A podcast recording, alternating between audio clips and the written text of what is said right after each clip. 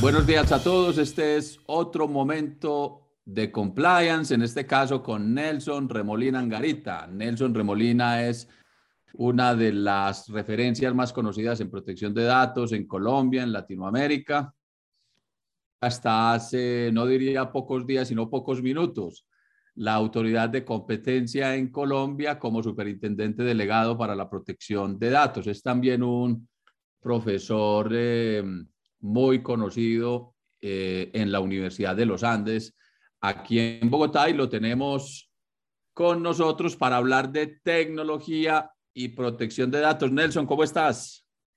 Buenos días, Juan Carlos. Muy bien, muchísimas gracias por la invitación y me alegra escucharlo. Hombre, encantados. Em, en este episodio de Momento de Compliance para hablar una vez más contigo sobre privacidad. El 2022 es un año bastante complicado y da una oferta de temas para conversar, para conversar bastante, bastante nutrida. Hay una avalancha de regulaciones en Estados Unidos, no solo leyes estatales de privacidad, que ya, las que ya han sido anunciadas, las que ya están vigentes en Virginia, en Colorado, en California, y están en trance otros seis estados, entre ellos eh, Florida. Pero también hay presiones para una ley federal en Estados Unidos y hay promesas de la FTC de adoptar regulaciones eh, también sobre decisiones algorítmicas. Entonces, eh, hay bastante movimiento a ese respecto. También em, tenemos expectativas regulatorias con las aplicaciones extraterritoriales de la Ley de Protección de Datos que se aprobó el año pasado en China. A Oscar Puccinelli le hemos escuchado decir que es más bien una ley de DEX, de desprotección de datos. Eh, esta nueva legislación de China. Pero bueno, eh, hay expectativa pues con las aplicaciones extraterritoriales de esa ley y también de la adopción de nuevas regulaciones el 2022 en la India sobre, sobre, sobre protección de la privacidad. Nelson, ¿qué tan lejos estamos de un estándar global de control de datos personales? Porque por un lado, las empresas están sometidas a mm, regulaciones parciales en las distintas jurisdicciones del mundo, incluso dentro de los propios estados, como en el caso de Estados Unidos, y por el otro lado, los consumidores eh, o los propietarios de datos estamos también expuestos a toda esa oferta regulatoria. ¿Ves un estándar global de protección de datos que pueda uniformar un poco el, el control de la privacidad? Pues eh, esa es una iniciativa que ya por lo menos desde los años 80 se ha planteado, pero como en el mundo hay diferentes enfoques eh, sobre cómo ver el tema y qué regular y qué no regular sobre el tema, pero enfoques no de cualquier eh, protagonista, sino de Estados Unidos y Europa, que no se ha llegado a un consenso, pues eso ha sido difícil lograr, digamos, un tratado internacional en materia de tratamiento de datos personales. Pero no hay que perder de vista también que el convenio 108, pues ya es un convenio, aunque es el convenio europeo, pero eh, ya hay alrededor de 50, eh, más de 50 países que lo han ratificado. Y yo creo que eh, si bien de pronto el tratado no se logre por estas diferentes de enfoques, sí se va a seguir fortaleciendo y hay que tenerlo presente la labor de armonización internacional en estos temas. O sea, Hemos, hablado de las dificultades del, de las autoridades de datos en todo el mundo, lo, lo viviste en tu experiencia también aquí en Colombia, de enfrentarse a unas big tech que no tienen unas raíces eh, domiciliarias fáciles de entender y que y, con respecto a las cuales la capacidad de regulación de los estados Em, pues em, a esa capacidad se le oponen múltiples dificultades por las, por las características de estas empresas. Eh, si no tenemos ese estándar, ese problema va a continuar, suponemos, Nelson. Pues mire, yo creo que eh, hay que trabajar con lo que hay, me explico. Cada país con sus leyes, sus ámbitos de aplicación, y porque ya hemos esperado más de 50 años y yo creo que esto no lo vamos a lograr pronto. Entonces hay que trabajar con lo que se tiene y de pronto eh, revisar los ámbitos de aplicación de las leyes de tratamiento de datos. Ese es un buen punto para empezar porque mire, muchos están pensados todavía en un enfoque netamente territorial, es decir, solo aplica a empresas que están domiciliadas en determinado territorio. Eso es lo que usted sabe, estimado Juan Carlos, es el criterio que ha predominado durante 20 siglos, pero antes de Internet, o sea, un mundo que era territorial, físico. El mundo sigue siendo territorial, pero está fusionado tecnológicamente. Y la presencia de las organizaciones ahora en los diferentes países no es territorial, sino es tecnológica. Esas son cosas como para cambiar el chip de cómo vemos y pensamos los temas. Eh, porque lo que sí es innegable es que con tecnología, sin estar acá, sin tener un establecimiento de comercio, que es usualmente lo que se hablaba en el derecho clásico mercantil, claro. ¿no? Eh, entonces, eh, sin, sin eso, pensarían, la gente piensa que si no hay un establecimiento, entonces no están haciendo nada en el país. No, todo lo contrario. Lo que pasa es que la tecnología, una de las cosas que ha hecho también es reducir costos y ser más eficiente la actividad de las organizaciones. Entonces, una empresa de cualquier parte del mundo puede perfectamente en Colombia recolectar los datos de todos los colombianos sin estar acá. Eso es una realidad que no hay que negar eh, como tal. Lo que sí hay que tener presente es en los ámbitos de aplicación es que la ley colombiana en datos, a diferencia de la ley colombiana de comercio electrónico, el capítulo 5 de la ley 1480, en la ley de datos no se exige la presencia física en Colombia, se requiere es que haya un tratamiento de datos personales en Colombia. Si usted revisa, Juan Carlos, todas las APPs que tiene usted en su equipo, seguramente tiene de muchas empresas que no están domiciliadas en Colombia, pero esa app está instalada en un equipo allá en su oficina, acá en Bogotá, Colombia. Y ahí ya están recolectando datos en el proceso de instalación y luego. Entonces ahí hay tratamiento de datos. Esas son cosas que hay que ahora entender. Eh, yo siempre un poco he planteado que el mundo cambió Internet, pero parece que, eh, que Internet cambió el mundo, pero que el mundo no ha cambiado frente a Internet, porque si seguimos con las mismas lógicas jurídicas de un mundo territorial, que son importantes, pues en este contexto eh, no son las pertinentes y no vamos a avanzar en nada, porque estamos desconociendo la realidad sociotecnológica que vivimos actualmente. Y, en esa realidad sociotecnológica hemos recibido noticias alentadoras recientes relacionadas con lo que llaman ahora la muerte de las cookies de terceros. Las empresas están eh, viviendo su propio estrés, pues por lo menos aquellas que viven de rastrear el comportamiento de las personas. Estas cookies eh, van a desaparecer por lo que nos anuncian y iPhone también nos sorprendió dando la opción de no permitir rastreos de apps a sus usuarios, lo que, lo que implica mayor presión sobre esos modelos comerciales que están basados en, en, datos personales. La pregunta, Nelson, es, pues los consumidores quieren más control de sus datos y vemos tendencias regulatorias alrededor del mundo, ya nos hablaste del convenio 108, etcétera. Pero ¿está ayudando la tecnología con soluciones de privacidad? ¿Qué ves? ¿O, o sería más bien al revés? Pues mire, hay, dos cosas con, el tema. Eh, uno, la tecnología es una herramienta y, depende usted cómo diseña esa herramienta. Eh, seguramente algunas empresas ya un poco han cambiado o, han... en una primera etapa, digamos, había todo un apetito desmedido por los datos de la gente. Eh, incluso, pues no se avisaba que había cookies ni nada y pues estaban recolectando datos de la gente y la gente no sabía. Que la gente sobre eso se está cansando, ya considera que esos son abusos y eso, como esa gente son los clientes, los consumidores de las empresas, y como las empresas viven de los clientes, pues yo creo que están un poco moderando o cambiando su forma de actuar eh, para generar confianza en los clientes. Eso es uno. Dos, las tecnologías también usted puede establecerlas o diseñarlas que desde, desde el diseño, y perdón la redundancia, sean muy respetuosas de la privacidad. Por ejemplo, dejar toda la programación en un equipo como su portátil o su móvil, eh, que sea todo por defecto, es decir, eh, como ya sucede con muchos apps y con muchos celulares, es decir, que eh, salvo que usted autorice no pueden acceder a sus fotos. Y eso no siempre fue así, porque antes accedían a las fotos hace tiempo, lo que pasa es que ya eso ha cambiado. Entonces, detrás de eso, ¿qué hay, Juan Carlos? Detrás de la tecnología, pues personas. Y esas personas son las que un poco están definiendo qué hacer y qué no hacer. Por eso aquí hay que ir a un poco una reflexión también ética del tema, porque pues usted muy bien sabe que no todo lo tecnológicamente posible es socialmente deseable y hay que hacer esos replanteamientos. Bueno, y mm, los reguladores de datos, Nelson, tú que has tenido también esa responsabilidad, eh, nos imaginamos ahora, no deberían dedicar sus recursos y sus esfuerzos o hacer mayores esfuerzos, digamos, para estimular soluciones tecnológicas de protección de la privacidad.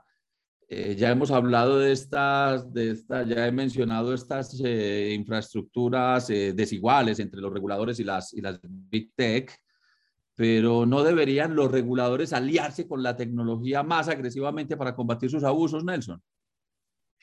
Eh, ¿en, qué sentido, Juan Carlos? ¿Cómo lo ves ahí que para... en el sentido de incentivar soluciones que sirvan para protección de la privacidad, no para invasión de la privacidad. Vamos a ah. ver enseguida varias, varias de esas alternativas, te vamos a, mencionar eh, algunas de esas alternativas eh, como el tema de los botones de exclusión, por ejemplo, las alas blancas, en fin. Entonces, la pregunta que nos hacemos es, ¿acaso el Estado, acaso el regulador no debería más bien estimular, incentivar, promover que las empresas eh, o que el mercado produzca soluciones de protección de la privacidad que ayuden a, contrarrestar eh, pues la, las, los abusos y las acciones agresivas de rastreadores de datos y de compilaciones de datos sin control legal, etcétera. Bueno, eso es, una buena idea, pero yo, yo lo que veo es que esto viene de antes, es decir, eh, todos, empresa, entidades públicas, debemos respetar unos derechos que es privacidad y todo. Luego, si creamos mecanismos o herramientas invasivas de la privacidad, pues estamos desconociendo el derecho. O sea, no hay que incentivarlos para que hagan lo que ya tienen que hacer y que saben que deben hacer. Entonces, claro, en la regulación colombiana, por ejemplo, eh, no hay una norma que yo conozca expresamente en ese sentido, pero sí hay una en datos que es contabilidad o responsabilidad demostrada. Si una empresa ha implementado mecanismos para garantizar el debido tratamiento de datos de las personas, lo has implementado de verdad, por ejemplo, un diseño de una APP que sea muy consciente de todos los temas de datos y en caso que esa empresa sea investigada, pues si esa empresa va a ser sancionada, la norma dice que la sanción debe ser menor a una empresa que no ha hecho nada. Entonces, ahí, y ahí hay un tratamiento diferencial al que ha hecho algo y al que pues básicamente ha sido totalmente negligente en esa materia. Pero no es lo que tú planteas. Bueno, pero, eh, pero te quiero insistir en esto, no, no me refiero al, al diseño respetuoso de esas apps, respetuosos por la privacidad o por la protección de esos datos, sino a herramientas del mercado que ayuden precisamente a contrarrestar eh, los abusos en el tratamiento de datos. Me gustaría que comentáramos algunas de esas opciones de tecnologías emergentes que vemos en el ambiente global. Por ejemplo, em, cada vez son más, eh, se, mencionan con, con mayor frecuencia lo que llaman las plataformas privacy apps, que ayudan a las personas a ejercer sus derechos de privacidad frente a las empresas, que ayudan a las empresas a, gestionar la privacidad en tiempo real, automatizadamente, centralizadamente. No pues que uno hace un planteamiento con respecto al respeto de sus datos y le contestan a los tres, cuatro cinco meses. Tenemos algo de eso en Colombia. ¿Qué ves tú en el ambiente de si las empresas están utilizando tecnología que facilite la gestión respetuosa de los datos personales eh, en Colombia? Bueno, dos cosas y quizás unas reflexiones en otras áreas que se replican o se pueden replicar a títulos, a títulos no, a, datos. En el mundo, por ejemplo, la propiedad intelectual, cuando surgió Internet, pues la gran preocupación era eh, pues que en Internet se puede copiar casi todo. Entonces, ¿Por qué? Porque la tecnología lo permite, entonces, o lo facilita. Entonces, un poco, como viste, eh, las empresas que han acudido, si el problema surge por herramientas tecnológicas, también combatámoslo con herramientas tecnológicas. es, la, idea.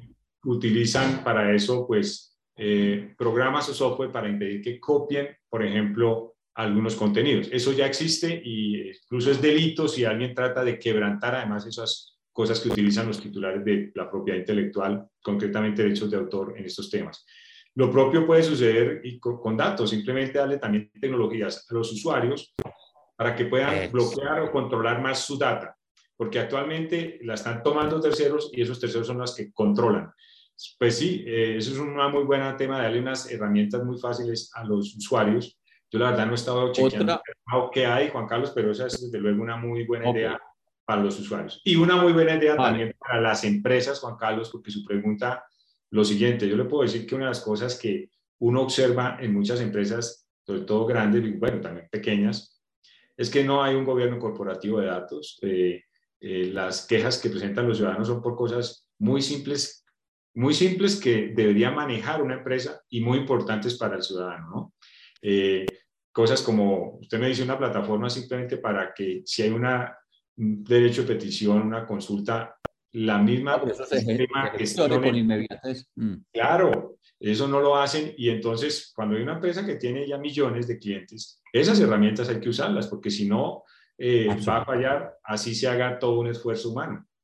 Te tengo otro, otro concepto asociado a tecnologías emergentes, eh, differential privacy, privacidad diferencial, que alude al uso de algoritmos en bases de datos que permiten identificar patrones, pero sin identificar al titular de los datos. El observador no sabe si la información de un individuo en particular se usó en un cálculo. Eso se utiliza para censos, para estadísticas, telemetrías, para consultas de anunciantes. ¿Ese criterio existe entre nosotros, Nelson? ¿Se aplica? Pues mire, de la regulación de datos, si están haciendo procesos de inteligencia artificial con data o información de personas, pero no personas determinadas, ese proceso ni siquiera queda bajo la regulación de datos, porque el dato personal siempre ah, tiene que referirse a una persona concreta. Ah, qué interesante.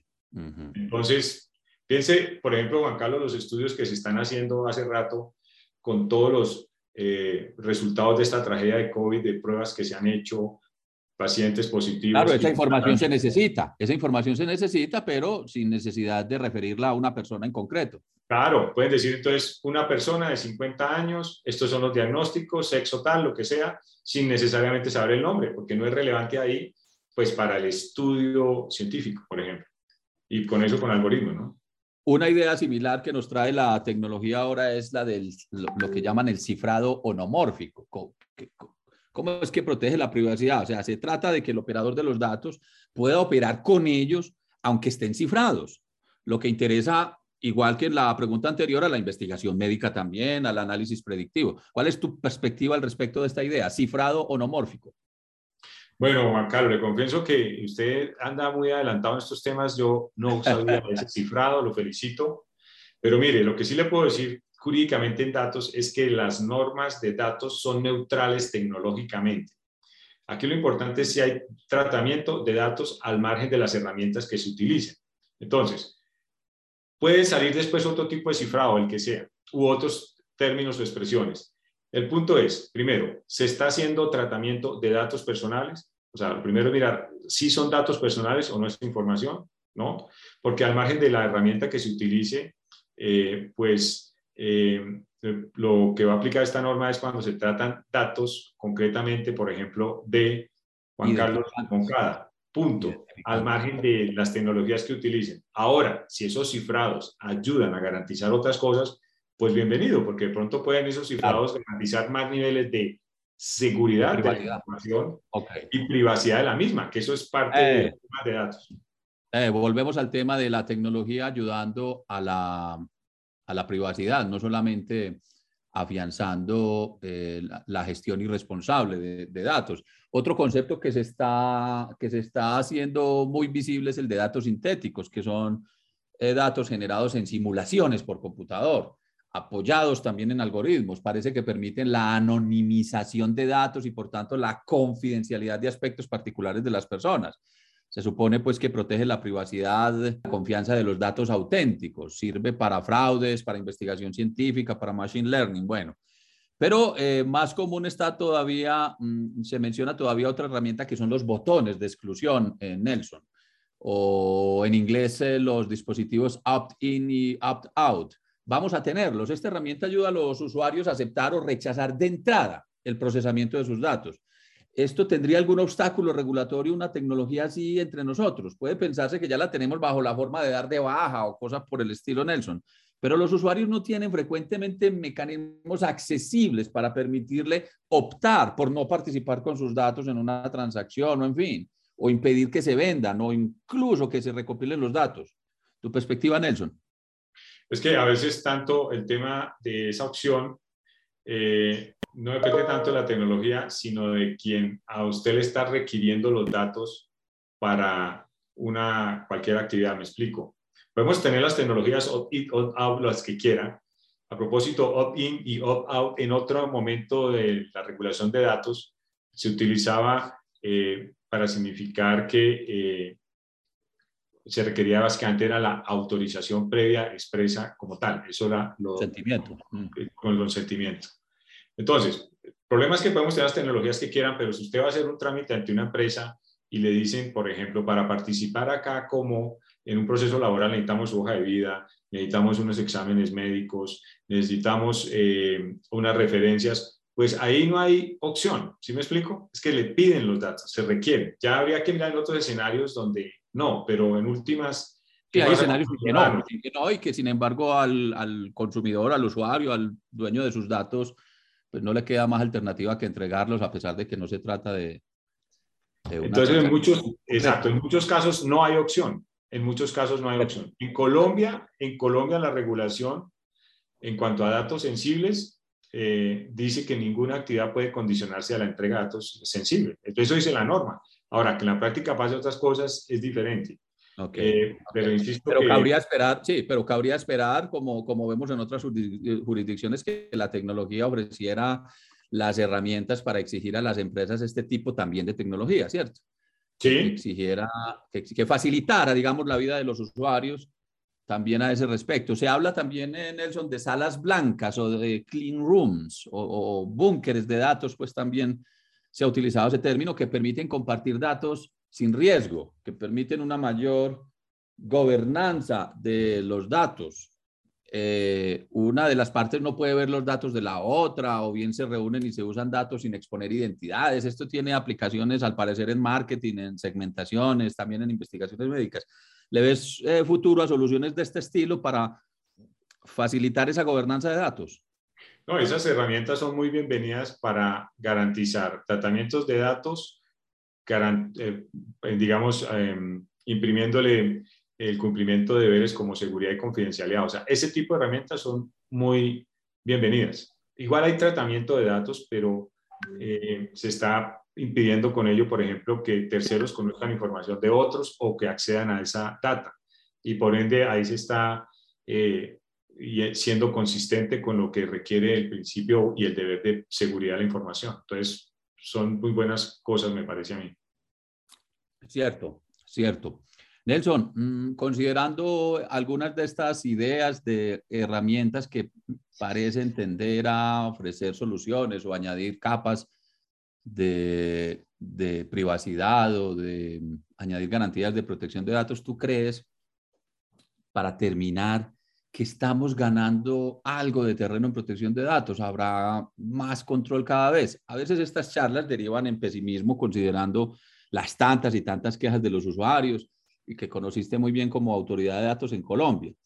Y pues surgen nuevas tecnologías que también preocupan porque amenazan con captar una mayor cantidad de datos. Ya sabes, ya conoces bien la, la discusión sobre el tema del metaverso o los metaversos que, suponen que no van a recoger solamente la data tradicional, sino data de tus emociones, de tu actividad cerebral, de, tu, de tus pulsaciones, de, de una cantidad de datos biométricos que hasta ahora pues no, no, se, no se recolectaban tan agresivamente. El metaverso promete hacer eso.